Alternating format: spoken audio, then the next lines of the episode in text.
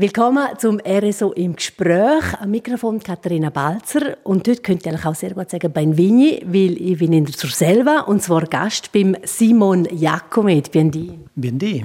Ähm, ich besuche dich hier in einer Bios, in deiner Stive des Skis. Auf Deutsch ist das äh, Ski-Stoba. Das zeigt eigentlich schon, was für eine Beziehung du hast zum Ski. Also es ist eigentlich wie eine Art das Daheim fast. Ja, es ist schon, es drückt relativ stark aus. Und äh, als ich sie eingerichtet habe, ist mir das auch aufgefallen, weil die Frau irgendwann gefragt hat, willst du eigentlich dort drüber wohnen? Du lebst in Rhein, das ist schon ein Steinwurf vor Rabius, wo wir uns jetzt aufhalten. Ähm, Simon Jacomet, 59, Skibauer, Designer, Perfektionierer. Gibt es eigentlich eine Arbeit rund um Ski umeinander, die du noch nicht gemacht hast? Ja, es gibt natürlich einen Haufen Ideen, die ich noch habe, die ich in Zukunft möchte machen möchte. Aber sonst, äh, wenn ich zurückschaue, habe ich, habe ich schon relativ viel können machen. Ich äh, habe wahrscheinlich auch das Glück gehabt, dass ich in eine, in eine sehr spannende Zeit hineingekommen bin. Ich bin mit mit Lederschuhen und äh, Holzski habe ich angefangen und dann ist enorm viel passiert in der Skibranche und das Schöne dabei ist, dass ich oft ein Teil von dem Ganzen sein und zwar ein, ein Teil, wo bestimmte Sachen auch können beeinflussen und das habe ich total äh, faszinierend gefunden. Kurz Rückblick, wenn man hört Simon Jakomet, dann gehen die Ploppenheim oder vielleicht die Leute, die ein bisschen in Skisachen interessiert sind, ploppen einmal auf Zai, äh, der Ski Anavon, im vorne Rückblick eigentlich der Nähe noch an. Im 19. hast du die eine Manufaktur hier in Rabius ins Leben gerufen, wo wir jetzt drinnen sitzen, in der Stiebe der Skis. Und da machst du der JS, der Jacomet Ski. Dann vorher hast du die Marke Anavon in diesem Dies gegründet und auch produziert, kurz. Und angefangen hat eigentlich alles im 2003, also schon das Jahr das 20-jährige im Ski herstellen mit der Erfindung vom Zeitski. Und dann haben wir herausgefunden, der allererste Ski wird es nicht sein, aber einer, der noch vor dem Zei war, das war der Billa Balla. Im 2002 hat es jetzt vor dem Billa Balla wo auf Deutsch Schaukeln bedeutet. Hat es da noch einen anderen Ski gegeben? Oder ist denn das der wirklich, wirklich erste? Nein, schön, dass du den Billenballer gefunden hast. Also der ist immer noch bei mir in der Garage. Ich habe äh, relativ viele Prototypen, die ich auch für große Firmen gemacht habe, habe ich noch bei mir daheim. Es ist so ein bisschen wie eine Dokumentation von dem, was passiert ist. Aber das ist genau die Zeit, gewesen, wo es losgegangen ist. Und in dieser Zeit haben wir ja äh, mit anderen zusammen die Skitechnik revolutioniert. Sei es einerseits auf der Piste, wo man gesagt hat, die Geräte müssen einfacher werden.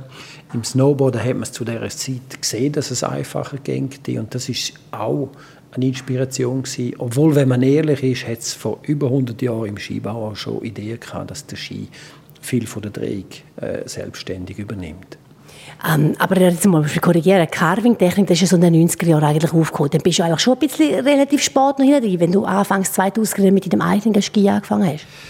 Sebisch, ich habe natürlich, was das Thema Carving angeht, ist, ist der Weg so gewesen, dass oftmals die Skibranche aufmerksam worden ist auf, äh, wir sind so ein, ein Dreier-Team gsi, wo, wo an dem geschafft hat und die haben gesagt, da, da kommt etwas Neues, die müssen wir ein bisschen fragen, wie wir könnten vielleicht Ski anders bauen und so bin ich zuerst zu den Völkern gekommen und nachher zu den Salomon und dort haben wir zum Beispiel mit dem Team zusammen den ersten kurzen Ski gemacht, wo im Slalom auch im Weltcup äh, gewonnen hat. Also das war von Mario Matt. Das ist ein Ski, der eigentlich aus dieser Carving-Bewegung entstanden ist. Und ich weiß noch am Anfang, wo wir bei den Salomon, also mit den Franzosen geschafft haben, dass sie das Gefühl hatten, die spinnen und aus dem heraus ist, ist ein Weltcup-Ski geworden, wo heute eigentlich ist das Standard, dass man so Ski fährt. Irgendwo habe ich noch gelesen, dass du auch bei der Schweizer Männerabfahren im Nationalteam mit dabei bist. Und dort war ja, glaube ich, genau auch wieder so ein spannender Moment dass man da eigentlich überhaupt eine Technik gesucht hat. Wie fährt man denn das Ganze?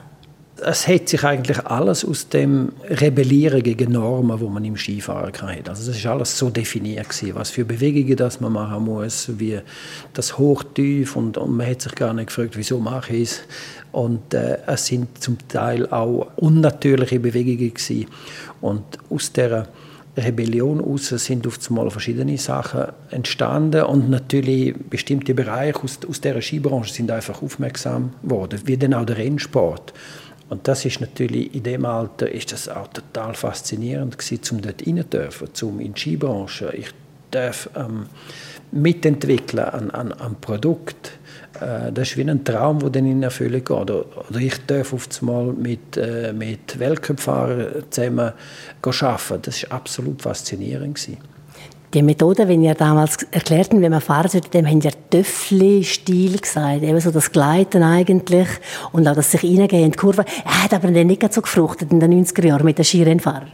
Ja, das hat nicht gefruchtet und das ist auch gut, dass du das ansprichst. Ich habe nie von dem Töffli-Technik geredet. Trainer, die damals äh, die Hauptverantwortung hatten, die haben auf einmal wie, eine, wie einen, einen Stopp gemacht. Und das hat äh, die Athleten verwehrt. Man hat dort zum Beispiel gesagt, ja, die liegen einfach rein. Und das ist, das ist nie die Idee gewesen. Die Idee war immer gewesen, zum Beispiel, dass die Energie auf den Aussenski geht. Und das hat absolut funktioniert. Wir haben Nachweis in den Trainings. Es hat sich ein Jahr später österreichische Trainer dafür bedankt, dass man die Theorien eingeführt hat. Und man hat ja gesehen, wo das angeführt hat. Und ein paar Entscheidungsträger in der Schweiz haben sich auf einmal aus Angst dagegen gewehrt. Dabei hat die Geschichte gezeigt, dass das absolut richtig war.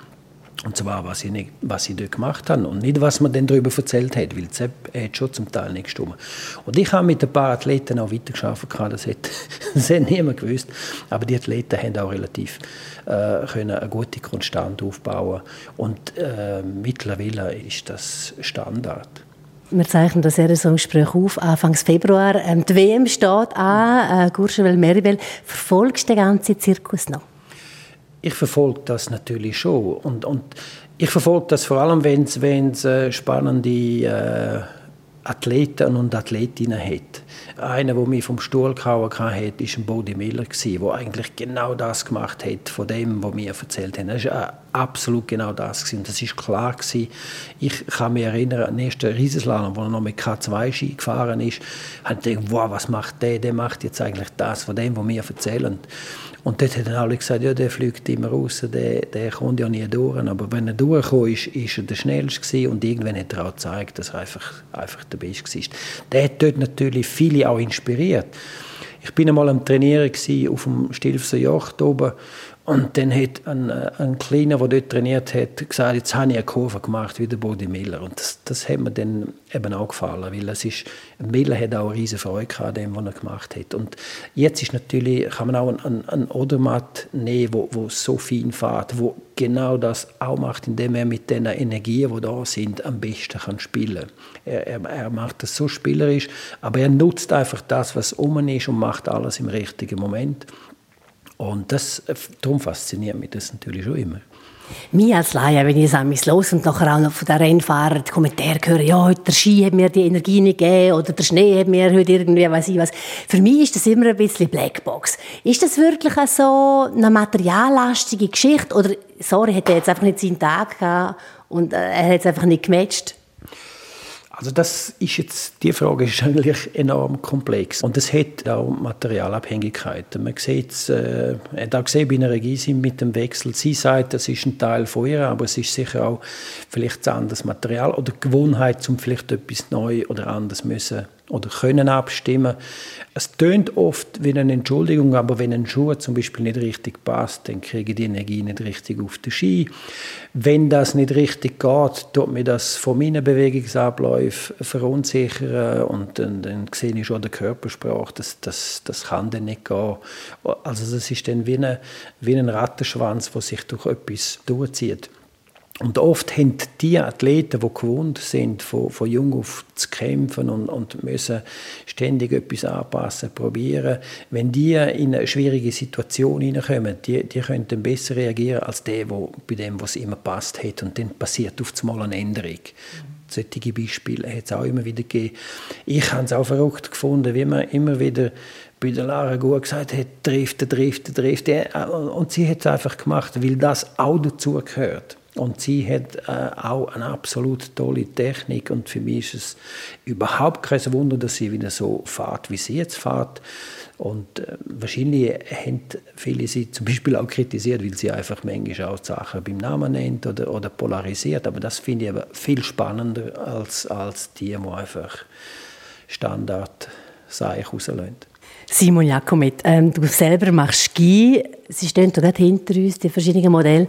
Ähm, taugt so einer zu einem Rennski sein? Das würde jetzt nicht für einen Rennski taugen. Also man könnte äh, vielleicht, wenn man richtig Slalom geht, aber und der Grund ist der, dass natürlich ein Rennski anders abgestimmt ist. Und das fährt bei der Geometrie an. Dort haben wir bestimmte Vorschriften. Wenn man jetzt einen Pistenski macht, so wie ich es mache, ist man an die nicht gebunden. Also ich kann breiter werden, ich kann Geometrie vielleicht extremer oder je nachdem ist es weniger extrem.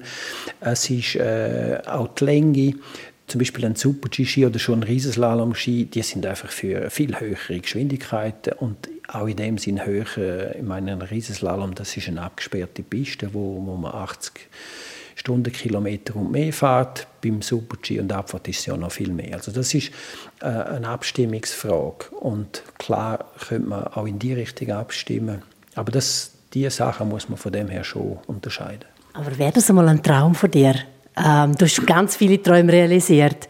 Wäre es ein Traum von dir, zum so einen Rennfahrer, wo jetzt eben genau so alles zusammenpasst, äh, auszustatten mit deinem Ski? Also Traum, vielleicht hätte ich das vor, viel mehr, vor vielen Jahren gesagt, das wäre natürlich cool. Also ich würde es eine schöne Herausforderung finden. Die Realität ist die, dass wenn jemand im Rennsport drin ist, dann sind das die großen Firmen, die sich das finanziell natürlich können leisten können. Oder wie man es jetzt sieht mit dem Marcel Hirscher, wo man die richtigen Partner an Bord holt. Diesen Budget kann man natürlich auch äh, Designer zusammensammeln und so. Angst vor so einer Herausforderung hätte ich, hätte ich überhaupt nicht, weil ich bin auch überzeugt, es gibt Material, das ich hier anwende, das im Rennsport absolut Sinn machen würde und wo dort auch Vorteil bringen würde auf den österreichischen Ex-Skirennfahrer wäre jetzt gerade noch gekommen. Fendir heisst die Marke und zeigt schon also es ist in Bewegung der ganze Skimarkt, aber ähm, irgendwie haben wir doch das Gefühl, es passiert eigentlich gleich nicht so viel. Wie schätzt du das? Das ist jetzt auch ein bisschen eine Marketinggeschichte, oder? Oder hat, hat er wirklich etwas Neues erfunden? Ja, neu erfunden. Ich finde es generell gut, dass einer neu reinkommt und das Ganze ein bisschen aufmischt. Weil es hat relativ viel äh, Gespräch verursacht. Und er hat natürlich enorm hohe Ansprüche. Er weiß, was er will. Er hat einen starken Partner hinten dran, wo man auch sieht in anderen Sportarten. Mit dem Partner kann man relativ viel auch, auch bewegen. Und das setzt natürlich die anderen auch irgendwo unter Druck. Und abgesehen von dem äh, ist es sogar für den Skimarkt natürlich gut, wenn der Händler sagt, ich, jetzt habe ich da mal, jetzt habe ich noch eine andere Alternative. Ich finde grundsätzlich, wenn er sich vom Design positioniert, gut, weil das ist sehr eigenständig.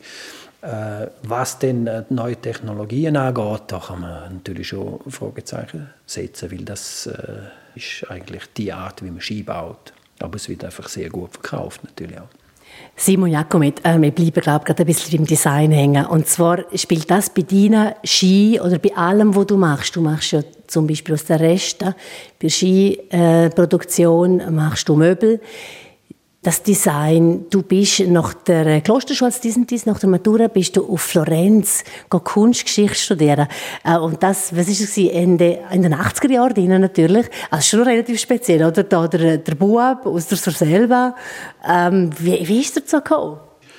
Ich hätte ja glaube nicht gedacht, dass sie das machen, aber das Interessante war an der, an der Klosterschule, wo ich äh, auch einen, einen, sehr guten Lehrer haben, also der ehemalige Abt Daniel. Wir haben auch Kunstgeschichte bei ihm und das, das hat mich schon etwas geweckt.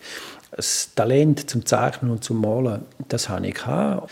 Und mit ihm konnte ich auch ein bisschen über das reden und dann ist irgendwie die Idee gekommen, ich hätte Lust, das zu machen. Und das andere war, weggehen dort zu der Zeit, wenn man von der Klosterschule äh, weitergegangen ist, ist man meistens Richtung Deutschschweiz Zürich oder zum Teil auch damals richtig Freiburg. Und ich habe gedacht, äh, als Rätoroman bist du vielleicht in Italien näher.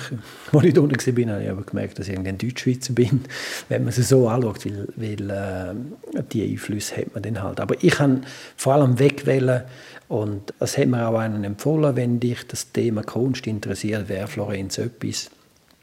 Zufälligerweise war das im Militär, gewesen, wo ich überhaupt nicht gerne gemacht habe, aber dort ist dann der Impuls gekommen, auf, Florenz zu gehen dass du gerne schöne Sachen hast und dass du es so gerne schön hast von A bis Z, merkt man auch, wenn man da in einer stiefenden Skis drin ist. Ähm, ursprünglich eine Garage, von außen völlig unscheinbar, oder? Und da drinnen merkt man, es ist alles mit, mit, mit Sorgfalt, mit schön, schlicht auch, ausgewählte Materialien auch immer. So das Händchen für das Material, also ich hätte mir jetzt auch vorstellen nach dieser Zeit in Florenz, wenn ich die erste Liebe mit dem Skifahren gewesen wäre, hätte es dir auch einen Architekt gegeben. Meine, zu Rhein hast du schon zwei Häuser gebaut. Eins ist sehr auffälliges und das neue ebenfalls natürlich, ja.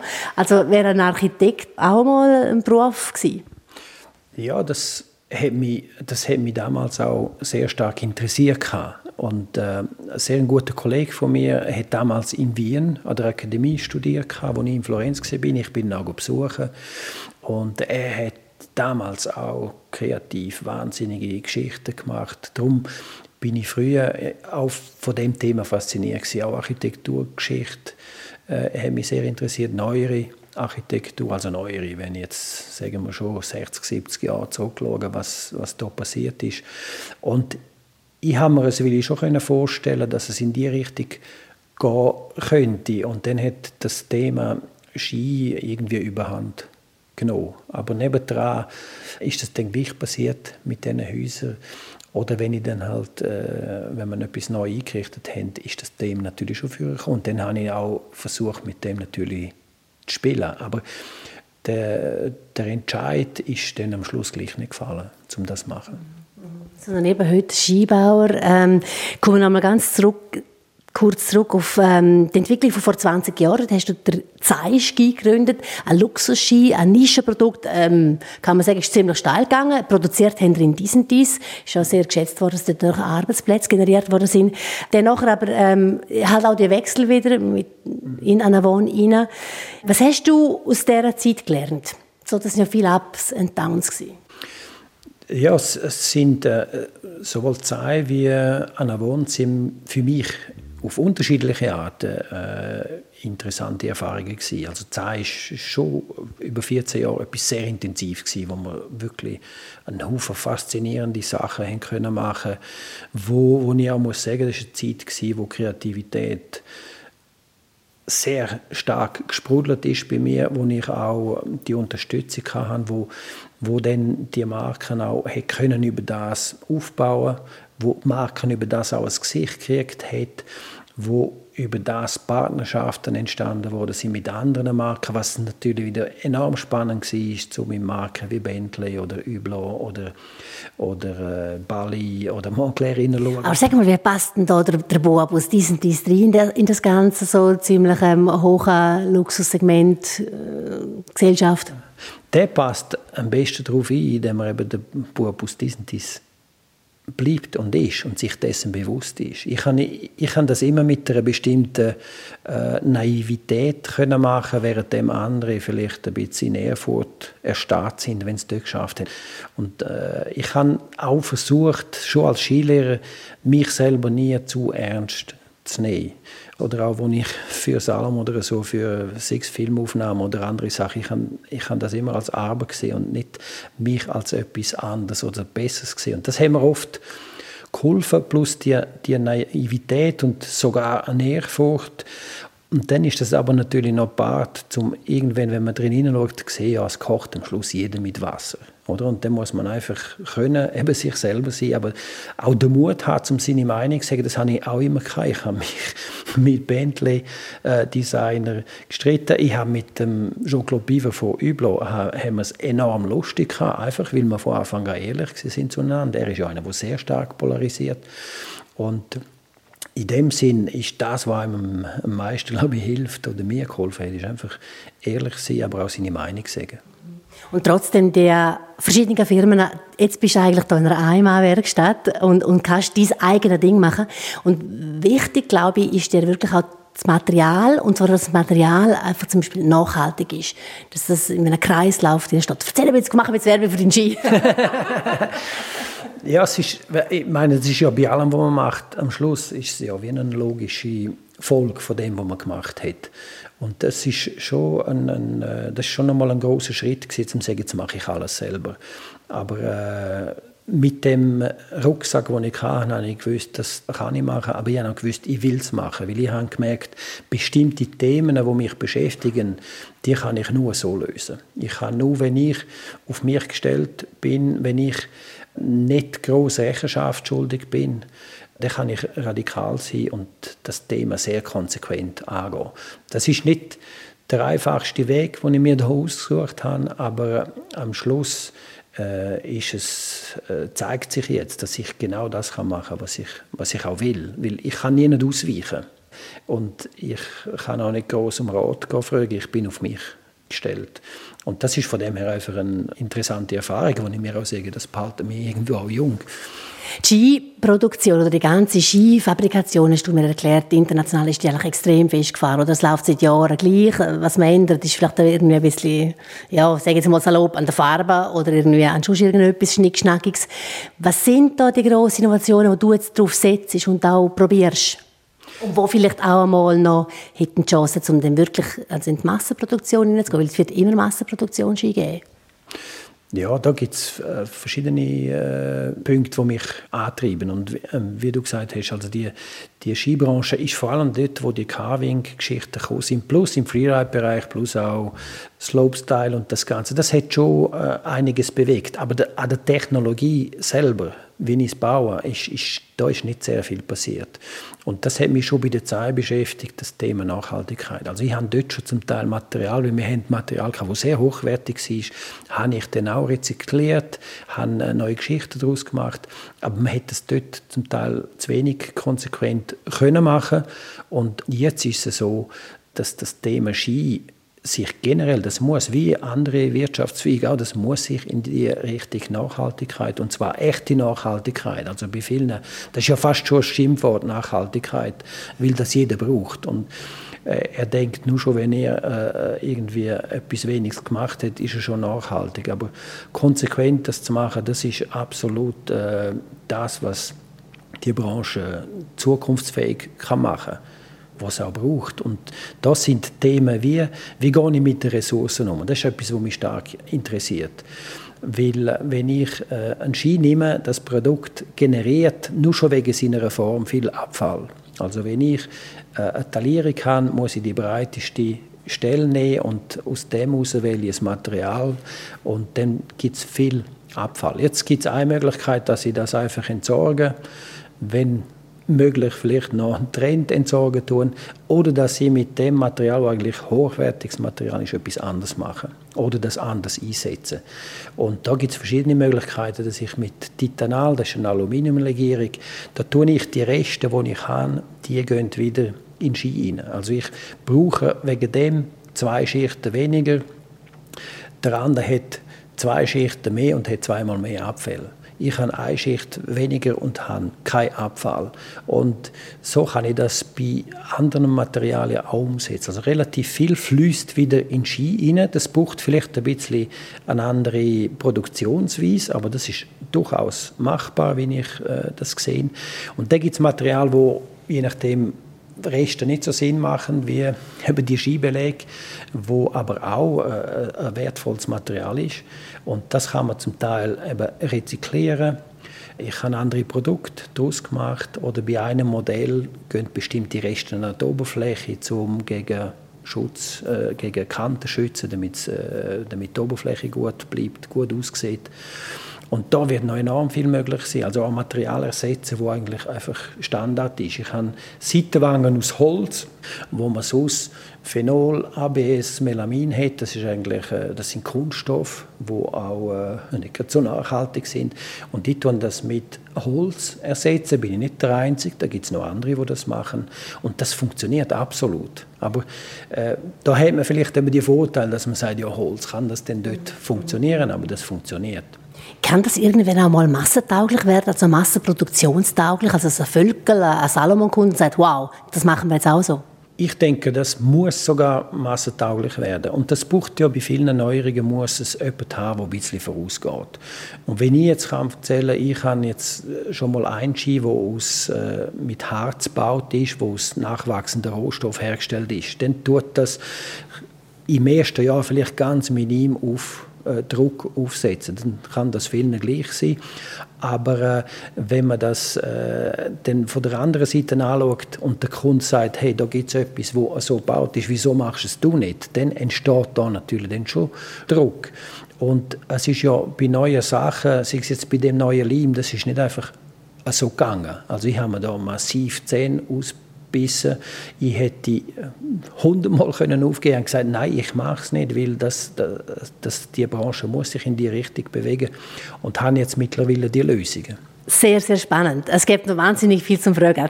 Äh, leider, leider. Wir werden es in einer Stunde noch nicht schaffen. Danke vielmals, Simon Jakomet, für das extrem spannende Gespräch. Ja, ist sehr gern geschehen. Und was ich wirklich jetzt mitnehme, also Zeit, dein erster Skizech, das bist du definitiv. Ich wünsche dir viel Energie für all das noch zu realisieren, was du vorhast. Er ist im Gespräch, könnt ihr nachlesen auf südostschweiz.ch-podcast. Ich danke fürs Zuhören. Inzwischen ist die Sonne aufgegangen. Einen schönen Wintertag, wenn wir da rausschauen. Ich wünsche einen schönen Tag im Schnee. Am Mikrofon Katharina Balzer.